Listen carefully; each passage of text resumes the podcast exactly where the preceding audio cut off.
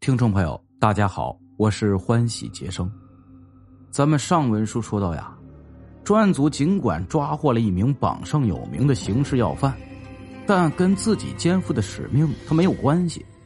专案二组的侦查员们算是空欢喜一场。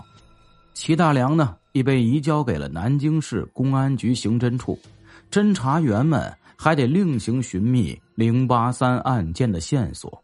请您继续收听。代号零八三专案第五集。回过头来啊，咱们再说专案一组的侦查进展。七月十八日，专案一组开会分析案情。这个会开的有点长，从上午八点一直开到了下午三点多。不过后来的事实证明，大伙儿花费这么长的时间还是值得的，因为专案一组做出了一个重大决定。改变侦查方向，并获得了专组长王范的首肯。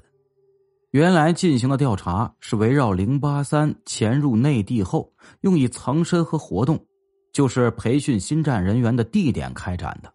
现在呢，大伙经过反复的讨论，最后决定撇开这个方向，另外寻找突破口，针对敌特方面潜在的受训人员进行调查。之所以做出这样的决定，是因为上海这个城市反特工作的特殊性。当时的上海啊，是全国所有城市中潜伏敌特分子最多、最杂的一个。这当然与上海的地理位置、历史状况以及经济和政治重要性有关。正是这些因素导致上海拥有大量的边缘人员。所谓的边缘人员呢，指的是以下四类对象。其一是双料分子，即双面间谍或多面间谍。由于历史的原因呢，早在抗战之前就已有多方的情报特工在沪活动了。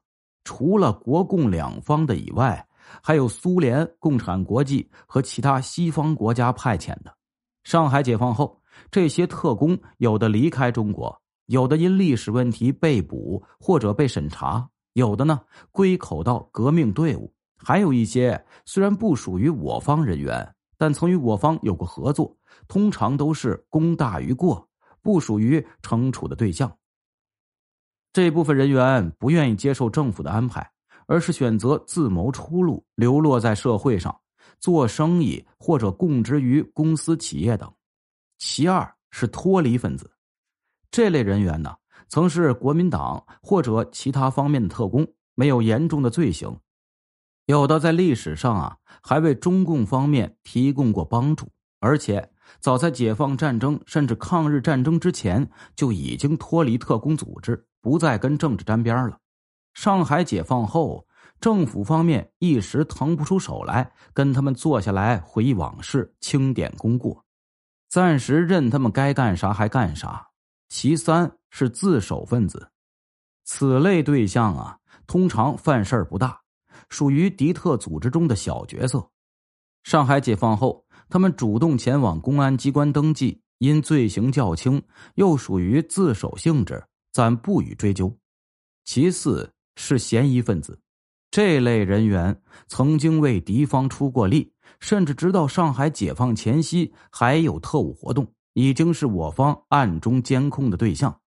众侦查员认为。零八三潜入内地进行新战培训，其受训对象中的绝大多数肯定是公安机关不掌握的潜伏敌特分子，但不排除敌特组织临时物色一些他们认为适合拉拢的对象参加培训。根据以往破获的敌特案件来看，其潜伏使命中通常都有一项发展成员、壮大队伍，所以呢。借培训之机呀，拉边缘人员下水的可能性，从理论上来说应该是存在的。毕竟他们相互之间可能相识，甚至以前曾共过事儿，亦或是上下级的关系也有。从另一方面分析，上述四类边缘人员中的第四类，即那些已被我方留意的嫌疑分子，有可能恰恰被敌特组织选中接受心理战培训。因此，查摸这些边缘人员，就是目前寻找零八三踪迹的一条有效途径。定下新的调查方向后，专案组随即做了具体分工。一干侦查员忙碌了四天，七月二十二日汇总情况，一共查摸到十六名被认为符合条件的边缘人员。随即对这十六人的情况逐个进行分析，经过再次的筛选，定下了七个重点调查对象。这一重点调查焦点就集中到了其中一个名叫丁大友的调查对象身上。说起这丁大友啊，就不能不提他的舅舅涂兰胜。没有涂兰胜提供情况，侦查员也不会那么快发现嫌疑对象。涂兰胜呢？是浙江宁波人士，时年三十三岁。他原是江南造船所，就是新中国成立后改成江南造船厂的一名钳工。抗战爆发那年，正是二十挂零、血气方刚的当儿啊，积极参加抗日救亡活动，被中共地下党组织发展为了地下党员。一九四零年初冬，皖南事变前夕，涂兰胜啊。忽然接到组织上的通知，说他的身份已经暴露，命其火速离开上海，前往皖南茂县新四军军部待命。组织上本来是准备将其安排到呢机械修理所工作的，因为他既是钳工又是党员，容易跟那些技工师傅，这些师傅呢属于军方雇佣的人员，并非新四军的军人，容易跟他们打成一片。可是涂兰胜在辗转前往皖南的途中，穿越日寇封锁线时被敌人发现了，交通员牺牲，这样涂兰胜就跟组织上失去了联系。当然，他的目的地是明确的：安徽茂县新四军总部。涂兰胜呢，还是认定方向，直奔皖南。可他的运气实在太差呀。半路上又遇到了国民党第二十三集团军上官云湘部，当即呢被强征当了挑夫，排着队呀，挨个从卡车上卸子弹箱时，旁边另一辆卡车抛锚，几个士兵修了半天也修不好。汽车团一名军官骂骂咧咧的抄起扁担就要揍人，涂兰胜看不下去了，便出言指点。人家按他的指点一试，引擎竟然立马就能发动了。那时候啊，别说像涂兰胜这种大上海著名大厂出来的钳工了，你就是穿街走巷磨刀补锅的匠人，那都被看作技术人才。因此，涂兰胜马上就引起了军官的重视，随即呢，强令光荣的入伍了，而且立刻就是上士军衔，专门负责修车。初时。涂兰胜还惦记着找机会啊逃跑奔冒险，但不久就发现皖南事变，新四军不知去向，他也就死了心了，寻思先留下来再说吧。一年后，军统首脑戴笠在进行一年一度的战地视察时，途经二十三集团军驻地，座驾出了问题，向部队求助，汽车团指派了涂兰胜去排除了故障。戴笠向他表示感谢时。跟他聊了几句，得知他来自上海，且是浙江人，心里就留下了印象。不久，涂兰胜接到通知，让他去重庆军统局报道。这时的涂兰胜早就打消了寻找组织的念头，接到命令立刻动身。他估计到了重庆，八成还是让他去修车。哪知啊，戴笠不仅是看中了他的技术。他是上海人，熟悉上海的情况，又有技术做掩护，是从事地下工作的绝佳人选。而且，军统上海区行动特工的武器一旦发生故障，也好让其给修理。就这样，涂兰胜在重庆加入了军统，经过简单培训，就被派到了上海。抗战胜利，军统裁员，涂兰胜呢拿了一笔退伍费离开了，还干他的老本行。不过不做钳工了，而是在北京路开了一家五金店铺，生意还过得去。上海解放后，涂兰胜呢遵照市军管会的通令，前往公安局登记。接待人员让他回家写一份自传材料。涂兰胜只有小学文化，花了一个星期方才完成。材料交上去后啊，没有下文，没人来找他，他也就定下心来继续做他的五金店老板。不久，北京举行开国大典，新中国宣告成立。此后啊，时不时的有人找上门来了，都是找图兰胜外调的，有调查敌特情况的，也有中共组织部门审查干部时向他了解当时地下党某人的情况的。总之啊，都是别人的事儿。忽然有一天，又有两个政保侦查员来找他，问的内容呢，却是跟他有关的。有一个叫丁大友的人，你认识吗？涂兰胜说：“他是我外甥，哪有不认识的道理啊？怎么，他有什么事儿啊？”丁大友只比涂兰胜小一岁，但确实是涂兰胜的亲外甥。这种情况啊，在那个年代司空见惯。侦查员问涂兰胜是否曾介绍丁大友参加保密局特务组织，涂兰胜说没有啊。对方追问没有，你再想一想，真的没有啊？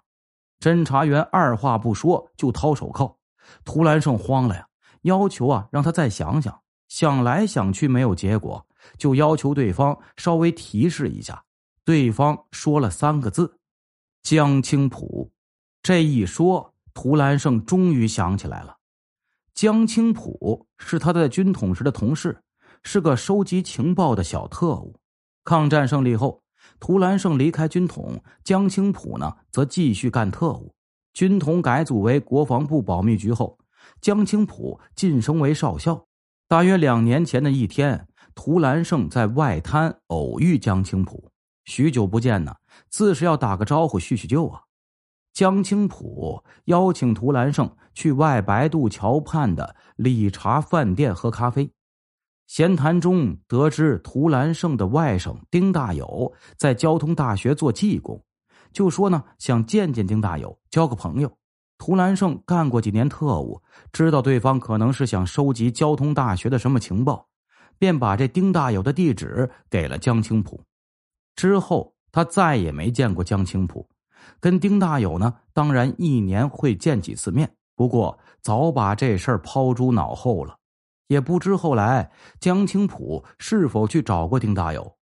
现在政保侦查员为这事儿找上门来了，那说明丁大友十有八九已经被江青浦发展为保密局特务了，而且可能还在活动。想明白这一点，涂兰胜更不敢隐瞒。一五一十把上述情况和盘托出。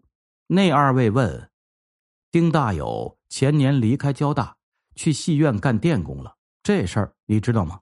涂兰胜说：“这个我是知道的。他还没去的时候啊，我就听我姐姐说了。我们可以直言不讳的告诉你，丁大友是有问题的。据我们掌握的材料，丁大友为江青浦收集过交大学生运动的情报。”至于他是否加入了特务组织，我们还在调查。涂兰胜暗存呢，对方告诉自己这些情况是什么意思？肯定有什么目的的吧，而且多半跟自己有关。于是看着对方不吭声，静候下文。果然，对方接下来就摊牌了。先说题外话，你历史上有问题，不仅是参加军统的问题，当初过封锁线时。那个交通员一共护送了四个人，怎么只有你一个人活着呀？这里面有没有问题？还要继续调查，所以，我们随时可以把你拘捕，而且可以一直关着，你信不信？那时候，对于人犯羁押没有法定期限，一直关着的现象确实存在。涂兰胜也听说过，所以点头表示没有异议。然后对方又说：“不过。”我们并没有把你一棍子打死的打算，还是想给你将功补过的机会，就看你是不是愿意争取了。涂兰胜自是点头如鸡啄米呀，对方这才道明来意，让涂兰胜利用亲戚的便利条件对丁大友进行秘密监视。具体注意哪些方面，涂兰胜当过特务，都不必侦查员交代。此后啊。涂兰胜每隔十来天就给侦查员写一份监视报告，详细记录丁大友的动向。就这样，涂兰胜成为了郑宝初的耳目。他也比较乐意做这件事儿。第一呢，并不吃力，也不会影响他的生意；第二，可以保全自己。最近呢，他不断听说上海解放伊始去公安局登记的那些有历史问题的主陆续被捕的消息，其中啊，有的还不是像他这样正式加入了特务组织，只不过是因为朋友关系，偶尔为特务组织提供了帮助。他担心，如果不照郑宝民警说的做，只怕也逃不脱吃牢饭的命运。如今专案一组的线索。就来自涂兰胜的监视报告里面。听众朋友，咱们今天的故事呢就讲到这里了。之前的线索全断了，侦查员呢改变了侦查的思路。既然这个场地查不出来，那就找他们有可能培训的这些人员。结果获得了一条线索，就是这个丁大友。丁大友的线索呢，又是从这个图兰胜。他历史有问题的这么一个人中来的，那他的这个监视报告里面出现了什么线索呢？请您明天继续收听，感谢您的支持与帮助，同时感谢您的收听。